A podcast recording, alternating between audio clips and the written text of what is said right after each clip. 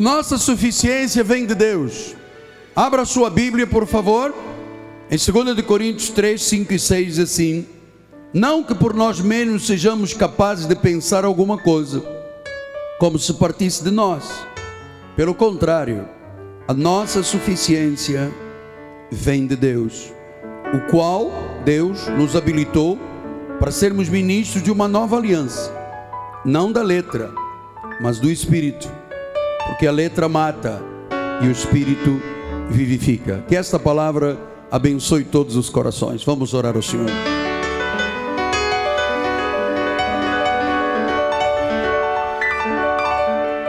Senhor Jesus, aquietamos-nos agora diante da tua presença, porque este é o momento mais importante de uma reunião, quando nos reunimos para ser apacentados, pastoreados e cuidados. É neste momento, Deus, que tu fazes ouvir a tua voz pela instrumentalidade do profeta da tua casa. Por isso, fala-nos, revela-nos a tua vontade, em nome de Jesus Cristo, para a glória do Senhor. Todo o povo de Deus diga amém. Amém. Obrigado, meu bispo. Meus amados irmãos, minha família, povo de propriedade exclusiva de Deus, selo do meu apostolado. Nós estamos numa série sobre reconstrução de vida. E nós sabemos que quando se fala em reconstruir, muitos temores vêm ao coração e aos sentimentos do ser humano. Porque um dos grandes temores que o homem tem é um sentimento de incapacidade e de inadequação. Aquela sensação de que eu não sou capaz, eu não vou ser capaz. Esse sentimento de incapacidade é o maior temor que o ser humano tem. Porque muitas pessoas olham para si mesmos e dizem: Mas como eu vou ser capaz? Eu não tenho estrutura, eu não tenho capacidade, eu nunca vou ser um bom pai, eu nunca vou ser uma boa mãe, eu não consigo ser um bom cristão, eu nunca serei um bom empresário, nunca conseguirei passar para fazer um curso superior, eu não sou capaz de tomar uma decisão importante na minha vida. E você sabe que por causa desse sentimento de incapacidade, de inadequação, muitos vivem uma vida espiritual confusa, porque na carne pensam que tem que ter capacidade para tudo na vida na carne. E vou lhe dizer uma coisa, não é na carne que Deus nos capacita. Em Isaías 28, 11, o Senhor diz que pelos lábios gaguejantes e por língua estranha falará o Senhor este povo. Que língua é esta estranha? É a graça. É a graça. E é a graça de Deus que nos vai ensinar que Deus não quer nada com a nossa carne, que não é através do que eu tenho de inteligência ou de força que eu reconstruo, que eu recomeço a minha vida. Então, a graça nos ensina, por exemplo, como disse Paulo em Efésios 1, 17 e 19, para que o Deus do nosso Senhor Jesus Cristo, Pai da glória, vos conceda espírito de sabedoria, de revelação no pleno conhecimento dEle, iluminados os olhos do vosso coração, para saberdes qual é a esperança do chamamento e qual a riqueza da glória da sua herança nos santos e qual a suprema grandeza do seu poder para os que cremos, segundo a eficácia da força do seu poder? Você ouviu alguma coisa falar na força do teu poder, na tua força, no teu braço, na tua inteligência, nos teus olhos físicos? Não. Portanto, você tem que hoje, você que tem me ouvido dizer, muitos entraram em colapso Muitos perderam as estribeiras da sua vida, perderam o controle da sua vida, perderam um ente querido, perderam dinheiro, perderam um negócio. Você sabe, é preciso que você saiba que é a suprema grandeza do poder de Deus, é o Espírito Santo que ilumina os olhos do teu coração, é a herança dele, é a grandeza dele, tudo isto que está na tua vida. Portanto, Paulo disse a Timóteo, 2 Timóteo 1,7, ele diz assim: Deus não nos tem dado espírito de covardia. Você sabe, para recomeçar a vida e eu tive essa experiência várias vezes na vida, em termos pessoais, ministeriais, para recomeçar a vida, você não pode ser covarde. Porque essa palavra covardia vem do original grego é deilia. Deilia quer dizer paralisia, paralisar a vida. Então, se você sabe que Deus não te dá espírito de covardia, Deus não te dá espírito de deilia, Deus não paralisa a vida, e se você está debaixo de um espírito de deilia, de covardia, sabe de uma coisa, não veio de Deus, você bebeu de uma fonte errada, você ouviu alguém errado. Então, minha oração é que os teus olhos se abram, para que tu possas ver quão grande é o poder de Deus que age na tua vida. E esta é a resposta ao temor da incapacidade ou da inadequação para reconstruir a vida.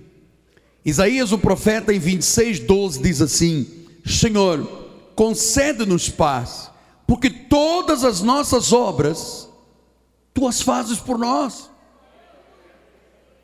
Todas as nossas obras, amado, eu vou lhe dizer uma coisa: seria absolutamente ridículo se eu dissesse que eu fiz alguma coisa aqui que fui eu que orei, que fui eu que busquei. Meu amado, foi Deus que fez, foi Deus que fez, foi Deus que fez.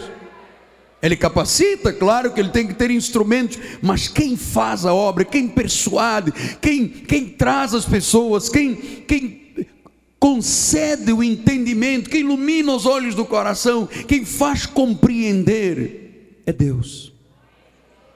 Isto me dá paz, porque diz: as nossas obras tu as fazes por nós. Portanto, quão poderoso é o Deus a quem servimos. Neste momento, Ele está controlando tudo e todos, a tua vida, a minha vida, Ele está controlando o universo, ele mantém o sol para amanhã às 6 e 15 da manhã, aquecer a terra, Ele faz as estações, Ele tem o dia, Ele tem a noite, disse Gênesis 8, 22, enquanto durar a terra, não haverá semente, não deixará de haver sementeira, ceifa, frio, calor, verão, inverno, dia e noite, meu amado, isso foi dito por Deus,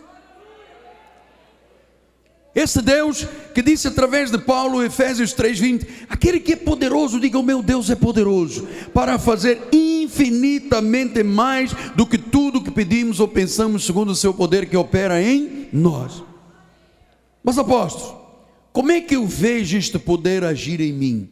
É agora que nós vamos centrar o foco desta mensagem, e pena que temos pouco tempo para alargar, mas olha só, onde, como é que você vê este agir de Deus? Ouça, Toda pessoa que pensa que é a sua carne que faz é soberba. E a soberba precede a ruína. Portanto, a primeira coisa que nós temos que entender é o que disse Paulo em 3:5 de Coríntios. Ele disse: "Não que por nós mesmos sejamos capazes de pensar alguma coisa como se partisse de nós. Pelo contrário, diga agora com o seu apóstolo: a nossa suficiência vem de Deus. Diga isso no, no primeiro, vamos lá, eu, eu. Diga, a minha suficiência vem de. Então não vem de jejum, não vem da carne, não vem de sacrifícios, não vem do monte do Mendanha, não vem da Lagoa Rodrigo de Freitas, não. A minha suficiência vem de Deus. Então eu queria que você esta noite começasse a sentir um sentimento forte, uma certeza que este poder está na tua vida e que na tua vida não há incapacitações, não há inadequações. Deus é contigo e que Deus vai agir na tua vida. Você só tem que confiar e crer e dizer amém. Diga glória a Deus.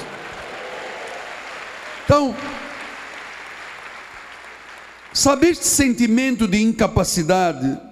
Que muita gente tem. Eu não consigo andar de avião, não consigo dirigir carro, não consigo estudar, eu não consigo fazer. Meu amado, isso começou no jardim do Éden, quando o homem pecou.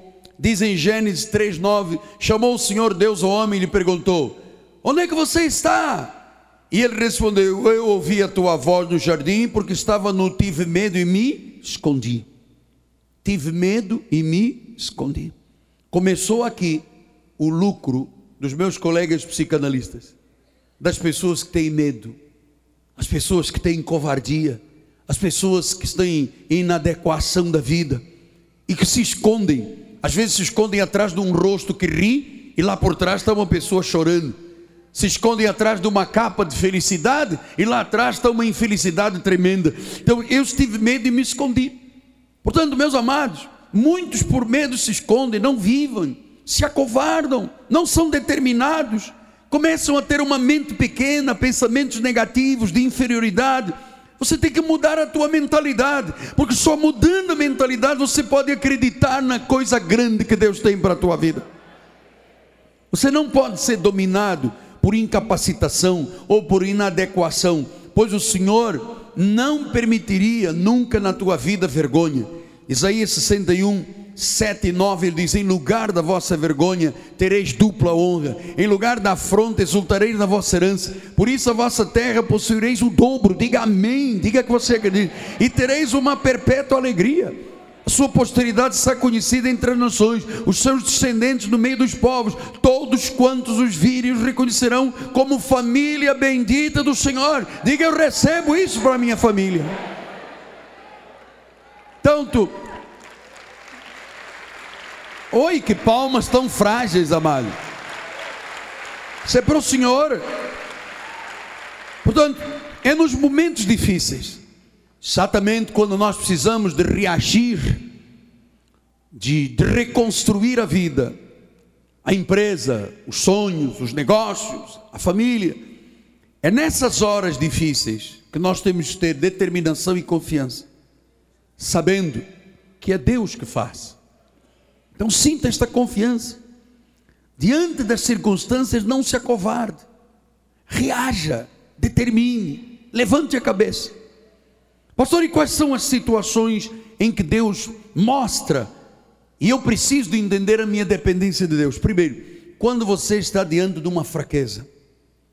Você sabe que 1 Coríntios 12, 8 a 10 diz assim: Por causa disto, três vezes pedi ao Senhor que me afastasse de mim.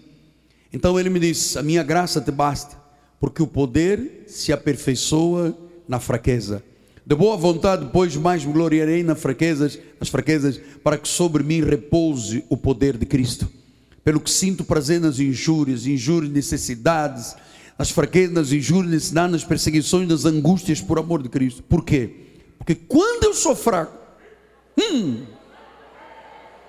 quando eu estou fraco, quando eu sou incapaz, quando eu digo, Senhor, tens que ser tu a agir, aí é que eu sou aí é que eu sou forte.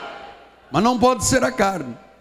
Quando eu estou fraco, aí é que eu sou forte. Porque o poder se aperfeiçoa na fraqueza. Então, é nas fraquezas que nós nos tornamos fortes. Sabe por quê? Porque é nessa hora que nós dependemos de Deus. Então, João 15,5 diz: Eu sou a videira, vós os ramos. Quem permanece em mim, eu nele, se dá muito fruto, porque sem mim nada podeis fazer. Provérbios 10, 24 diz: Aquilo que teme o perverso, ele sobrevém, mas o anelo dos justos, Deus o cumpre. Nós dependemos de Deus.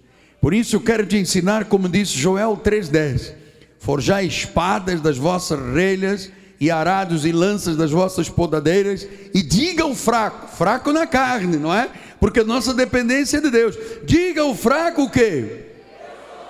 Mas diga alto, por favor. Diga o fraco na carne. É aí que Deus age. É aí que Deus age. Então você sabe, Deus transforma nossas grandes fraquezas em grandes forças. Aqui, irmãos que têm passado por situações que depois que passaram, dizem, como é que eu tive força para encarar esta situação? Como é que eu passei por isso sem morrer de coração? Como é que eu consegui lutar e vencer? Porque na realidade não és tu que lutas, não és tu que vences, Deus luta por você. E Deus vence por você. Em Cristo, o fraco na carne é forte, é capaz, é adequado. Deus ama transformar fracos em fortes. Ele fez isso na minha vida. Na carne, eu sou frágil, eu sou vaso de barro, eu não tenho nada de bem na minha carne, mas no meu espírito eu sou forte Por isso, a nossa suficiência vem de Deus. Salmo 63, 2 e 3 diz assim: Assim eu te contemplo no santuário para ver a tua força e a tua glória. Versículo 3: Porque a tua graça é melhor do que a vida, os meus lábios te louvam. Então, louve, abra aí um louvor com os teus lábios, comece a louvar, diga: Senhor, eu te louvo, eu te bendigo, eu te engrandeço. A tua graça é melhor do que a vida, a tua graça é melhor que o jejum, a tua graça é melhor que o sacrifício, a tua graça é melhor do que tudo nesta terra, porque a tua graça me basta. Salmo 40, 17 diz: Eu sou pobre e necessitado, porém o Senhor cuida de mim. Tu és o meu amparo, o meu libertador. Não te detenhas, ó Deus meu, Deus cuida de nós. Então, para reconstruir a vida, tem que ser com confiança em Deus. E Ele mesmo, Ele mesmo nos faz fortes nos momentos difíceis. Número dois, quando nós estamos diante de pessoas difíceis. Você sabe que há pessoas que te criticam, que te acusam, que falam mal, que desmotivam, que são pessimistas, que são egoístas, que te irritam. Sabe o que, que Deus usa esta gente toda? Para te dar paciência, para construir perseverança, para te dar força. Efésios 4, 1 e 2 diz assim: Rogo-vos, pois, irmãos, eu, prisioneiro do Senhor, que andeis de modo digno na vossa vocação que foste chamados. Como é andar de modo digno? Humildade, mansidão, longanimidade, suportando uns aos outros em guerra aberta Guerra do Rose. Suportai-vos uns aos outros em amor. Depois em Romanos 12, 12 e 18 diz: Regozijai-vos na esperança, sede pacientes na tribulação, na oração perseverante. Se possível, quando depender de vós, tende paz com todos os homens. Então, primeiro Deus usa momentos difíceis para nos mostrar que somos fortes, depois usa pessoas difíceis para fazer você ter paciência, perseverança e ser forte. E depois ele diz no versículo 21: Não te deixes vencer do mal, mas vence o mal com o bem. Então, é dele que vem a nossa suficiência, é dele que vem a nossa paciência, é dele que vem a nossa força diante de dificuldades, diante de pessoas difíceis. Terceiro lugar, mas diante de situações impossíveis. É dele que vem. Saiba uma coisa, amado: isto vai lhe fazer bem ao seu espírito e ao seu coração. Lucas 1,37 diz assim: porque, leia com o apóstolo, vamos lá. Porque para Deus não haverá impossíveis em todas as suas promessas. Não haverá impossíveis. Então, você sabe, um dia Jesus ia num barco, levantou-se uma tempestade, todo mundo ficou agitado, e diz em Marcos 4,40, então ele disse: Por que sois assim tímidos? Você não tem fé? Por que, que você está pensando que você é incapaz? Por que, que você está pensando que você é inadequado? Que você nunca vai ser um bom chefe de família, um bom empresário, você não vai sair dessa dor, dessa angústia, dessa situação, dessa depressão, desse medo. Por quê? Para Deus não é impossível. Por que, que você é tímido? Por que, que você se acovarda? Por que, que você não reage? Por que, que você não tem fé para trabalhar com a tua fé? Nós confiamos em Deus, amado. Nós não confiamos na nossa carne, nossa suficiência vem de Deus. O que, que diz Filipenses 3,3? Diz assim: Nós é que somos da circuncisão, nós que adoramos a Deus e nos gloriamos em Cristo, não confiamos na carne. Nosso pouco se transforma em muito nas mãos de Deus. Disse há pouco meu filho, o bispo, 1 Coríntios 16, 9: Uma porta grande e oportuna para o trabalho se me abriu mas há muitos adversários. Olha, irmãos, os adversários que se levantarem lá em Boca Raton, caiam agora todos em nome de Jesus.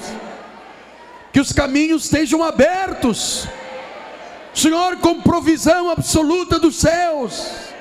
Traz gente de todos aqueles municípios, Senhor, para que conheçam a grandeza da glória, da graça de Deus. Todos os inimigos e adversários na Barra da Tijuca estão paralisados. Todos os inimigos contra a tua vida estão paralisados. Toda arma que foi forjada contra a tua vida, a tua família, a tua empresa, está agora liquidada, não prosperará. Os teus inimigos serão reduzidos a nada, a coisa nenhuma. Tu, quando os encontrares, eles serão pó. Eles serão pó.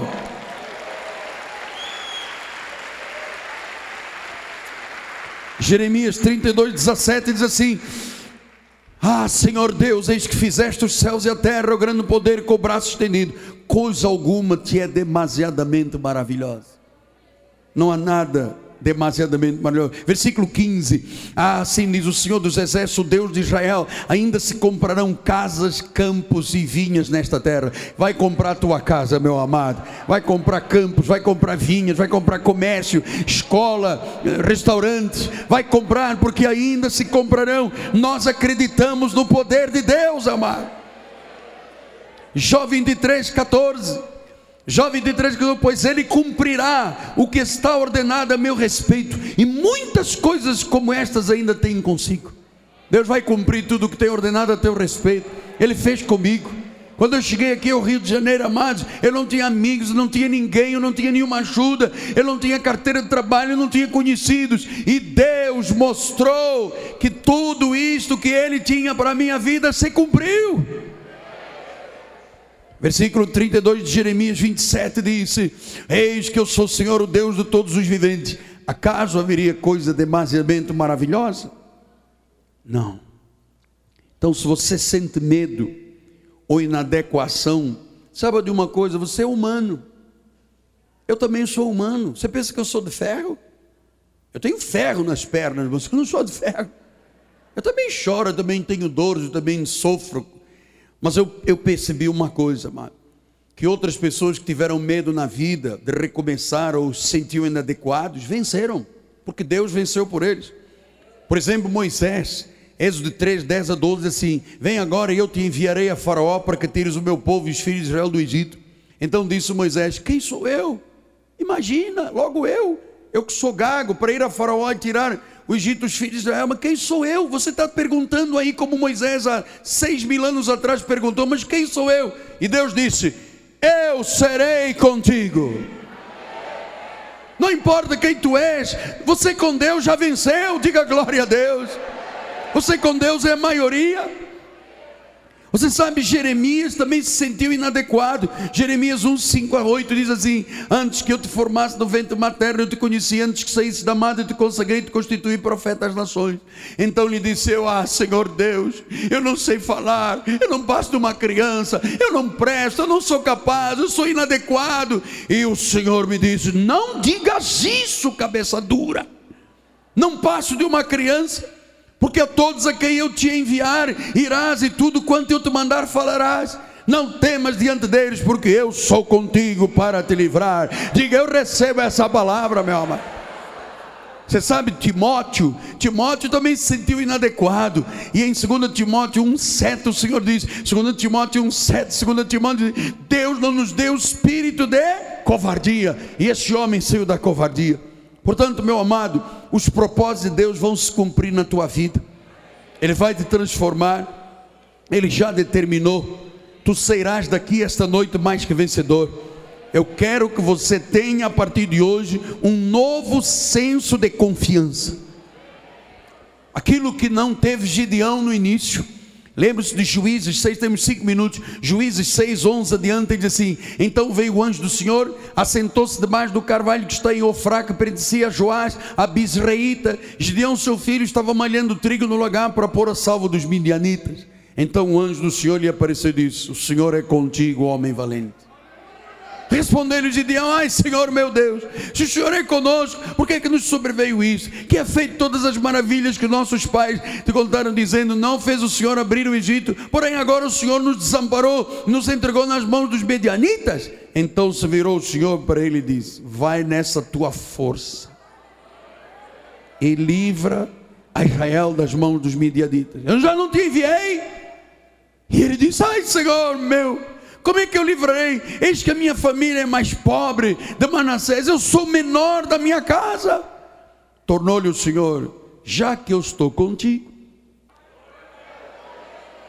Estás dizendo que a tua casa é mais pobre, tu és o menor, mas já que eu estou contigo, tu vais ferir os medianitas como se fosse um só homem. Meu amado, não importa quantos medianitas vão estar lá no vosso caminho Não importa quantos medianitas vão estar no nosso caminho para abrir a barra, para encher a Baixada Fluminense de igreja, para andarmos por todos os bairros e municípios deste Brasil. Não importa se nós somos pequenos, se a nossa família é mais pobre, não importa nada. Deus diz: se já eu estou contigo já que eu estou contigo, já que eu estou na tua empresa, já que eu estou no teu restaurante, já que eu estou na tua escola, já que eu estou, já que eu estou, já que eu estou, então você vai lá e vai fazer a obra. Então, amado, eu precisava de mais tempo, mas não tenho.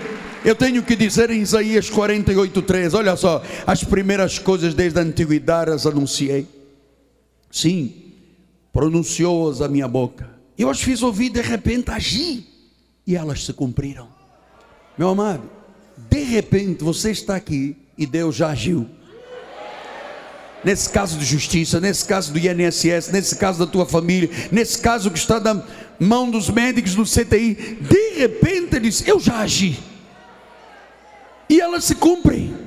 Isaías 25:1 diz: Ó oh Senhor, tu és o meu Deus, exaltar-te-ei, louvarei o teu nome, porque tens feito maravilhas, tens executado os teus conselhos antigos, fiéis e verdadeiros. Meu amado, de repente, sem você se aperceber, Deus já agiu na tua vida. Amado, eu lhe garanto uma coisa: Deus já levantou uma pessoa que vai me ajudar a pagar isso, para não ser peso para mim e para a igreja dez prestações de 1.600. Eu acredito nisso, meu amado. Alguém vai chegar aqui no final do culto, porque Deus já agiu na tua empresa, na tua loja, no teu salão, na tua padaria, no teu negócio, na tua causa, com o advogado, com o juiz. Amado, não temas, Deus faz maravilhas. Deus faz maravilhas. Então, para reconstruir a vida, uma nova atitude intrépida. Diga aí: eu sou vencedor, eu vou superar, eu vou dar a volta por cima, eu sou cabeça, eu não sou cauda, eu estarei sempre por cima, nunca por baixo. Diga eu hoje, diga eu recebo hoje, que Deus já agiu na minha vida, porque Ele é Senhor, Ele é soberano, Ele é Deus. Curve a sua cabeça. Hum, eu sinto um fogo de Deus aqui neste púlpito, amado.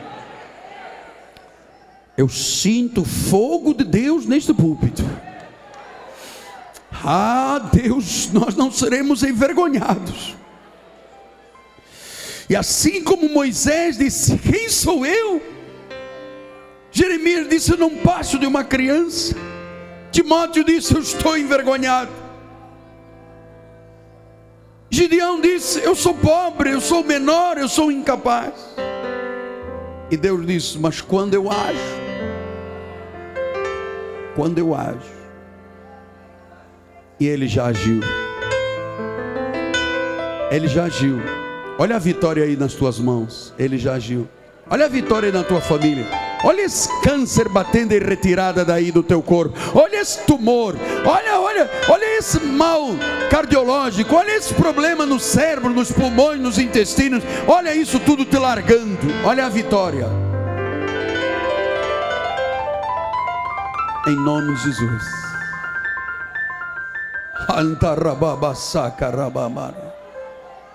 Ah, Deus, quando tu ages, ninguém pode impedir. Ninguém pode impedir. Ninguém pode impedir. Aleluia. E o povo de Deus diga amém. Amém. Vamos dar um lindo aplauso ao Senhor. Desculpem, passamos 10 minutos. Vamos todos ficar de pé. Olha, se Deus tocou o teu coração para me ajudar a pagar o órgão da igreja, o teclado, não saia daqui, porque é através dessa semente que Deus vai fazer algo muito maior na tua vida. Amém? Bispo, minha amada aqui do meu lado.